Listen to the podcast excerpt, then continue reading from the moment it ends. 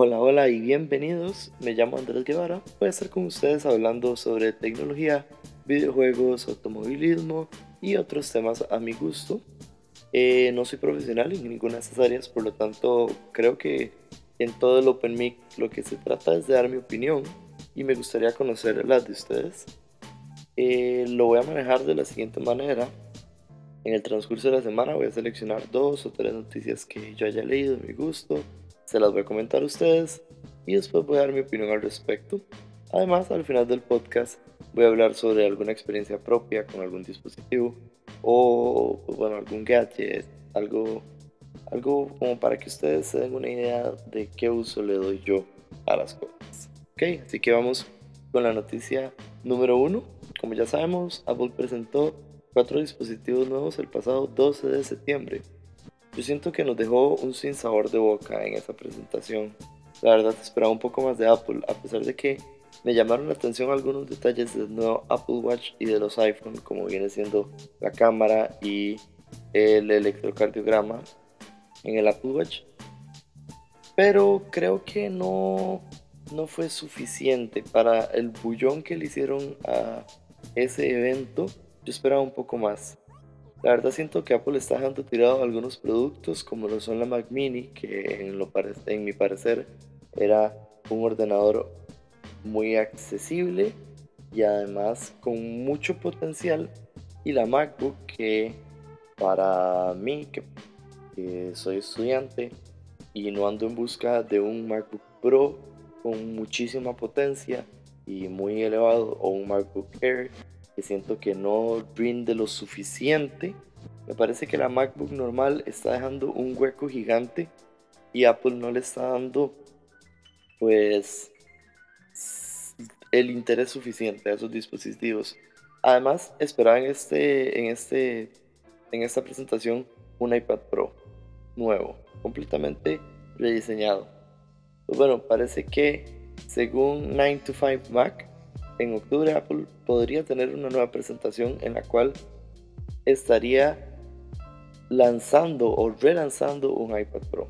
Este dispositivo supuestamente tendría Face ID una pantalla más grande y un USB de tipo C.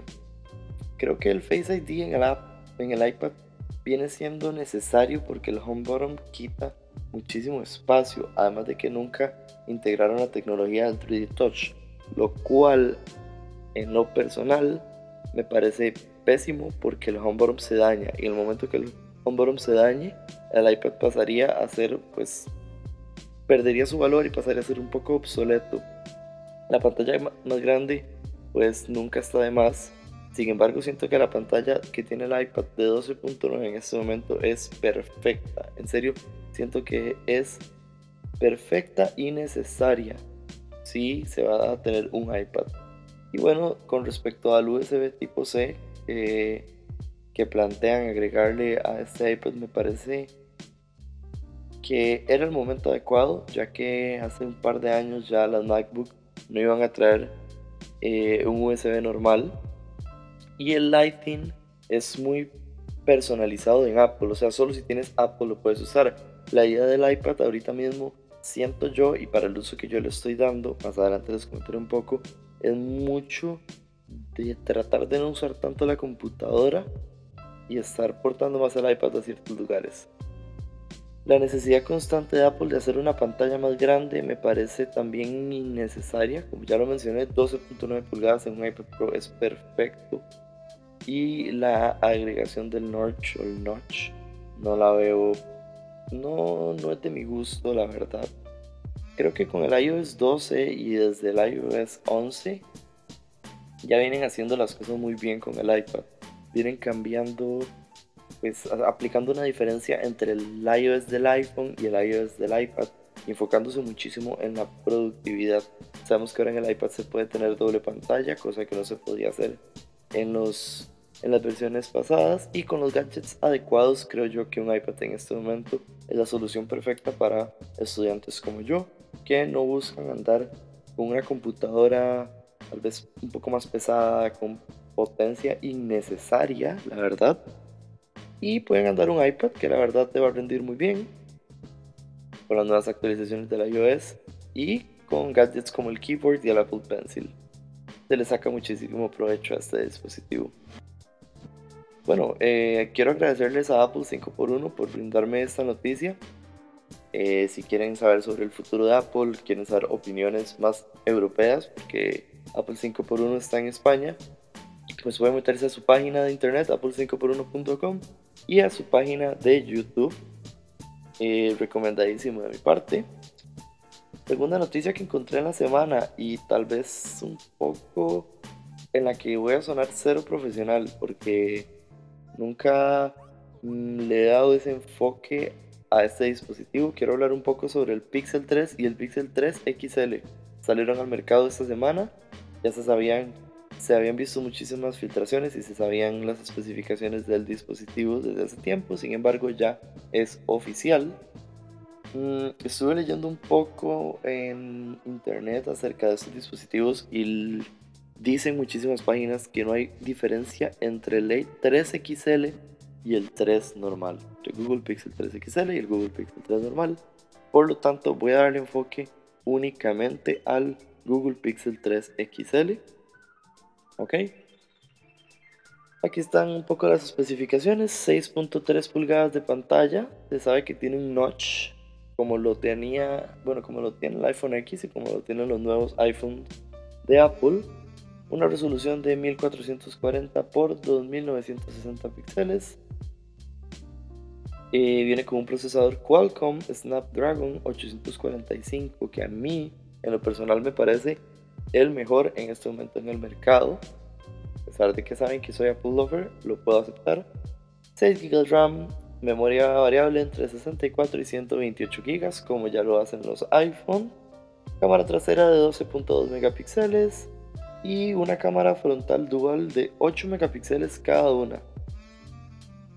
Además, el celular pesa solo 184 gramos con una memoria de 3430 mAh. Yo creo que es muchísima memoria para un teléfono, pero hay que tomar en cuenta que tiene muchísima pantalla y que pues el uso principal del teléfono, de los teléfonos con pantalla grande es estar en un constante manejo del teléfono, así que yo creo que pues no era necesaria tanta batería, sin embargo habría que ver cómo funciona. Android 9.8 como sistema operativo en este teléfono, resistencia al agua y al polvo, además de traer carga inalámbrica y ojo a esto, el teléfono viene con reconocimiento facial y un lector de huellas dactilares trasero. ¿Quieren mi opinión con respecto a esto?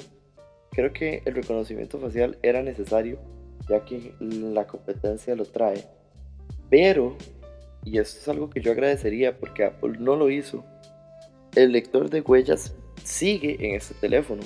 Creo que es, muy, muy, muy bueno, ya que muchas veces el lector de huellas falla, entonces tenemos la opción de el reconocimiento facial y si falla el reconocimiento facial tenemos la opción del botón. Eso Apple no lo quitó y a mí me molestó muchísimo porque en el iPhone X, en el iPhone 10 o en el iPhone X, como ustedes le quieran decir, si se mojaba, el teléfono dejaba de funcionar el Face ID y esto causó muchísimos problemas, muchísimas molestias a los consumidores. Entonces un, un gol, para mí un gol perfecto de Google con esos dos sistemas de seguridad en su teléfono. El precio de este Google Pixel 3 XL viene siendo entre 949 y 1029 euros respectivamente y variando si quieres el de 64 GB o el de 128. Voy a dar un poco mi opinión acerca de este teléfono porque a mí me parece que tiene un precio bastante elevado para el teléfono que es, ok. Eh, hay que dejar claro que el enfoque de Google es dar un teléfono que tenga muy buen poder y una buena cámara, pero no se preocupan por el exterior del teléfono. La verdad yo vi el teléfono en fotos, no lo he visto en la vida real, tengo que aceptarlo. Y el teléfono en fotos y a mí me pareció que al teléfono le falta muchísimo para llegar a valer 1029 euros, que vienen siendo aproximadamente 1200, 1300 dólares. Creo que es muchísima plata, la verdad. Y no sé qué tanto valdrá la pena pagar este montón de plata si ya vienes comprando dispositivos de Apple o dispositivos Samsung. No sé si vale la pena hacer un cambio, la verdad. Eh, me gustaría tener un Google Pixel 3 XL en mis manos, probarlo, saber qué tal para poder dar mi opinión, pero a lo que he visto y a lo que he leído, no vale la pena pagar tanta plata por un teléfono, además de que usa la misma cámara que sus antecesores. El teléfono no es bonito. bueno, ya para terminar, como les comenté un poco, les quería hablar de qué creo yo de Apple y sus dispositivos con respecto a productividad. Em, ya hace muchísimos años uso iPhone. Hace poco comencé a comprar más dispositivos Apple, como lo vienen siendo los AirPods, como la Mac y el iPad. Yo que soy estudiante universitario, me va perfecto. La verdad, tengo todo en el iCloud, pago un poco más para tener una nube más grande. Sin embargo, tengo todo ahí. Tengo los archivos de las universidades, las tareas. Si estoy en mi casa, uso la MacBook.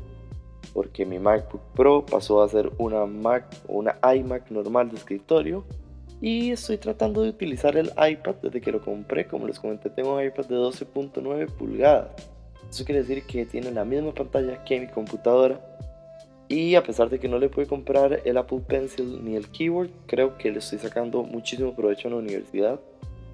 Ya que no, no, no llevo tantas cosas, no tengo tanto peso, puedo trabajar muy rápido, dinámico. Y en un caso de que yo sepa que vaya a ocupar la computadora, tengo todos los documentos en el mismo lugar. Además de que los Apple, los, los AirPods se me complementan perfectamente con el teléfono, con el iPad y con la computadora.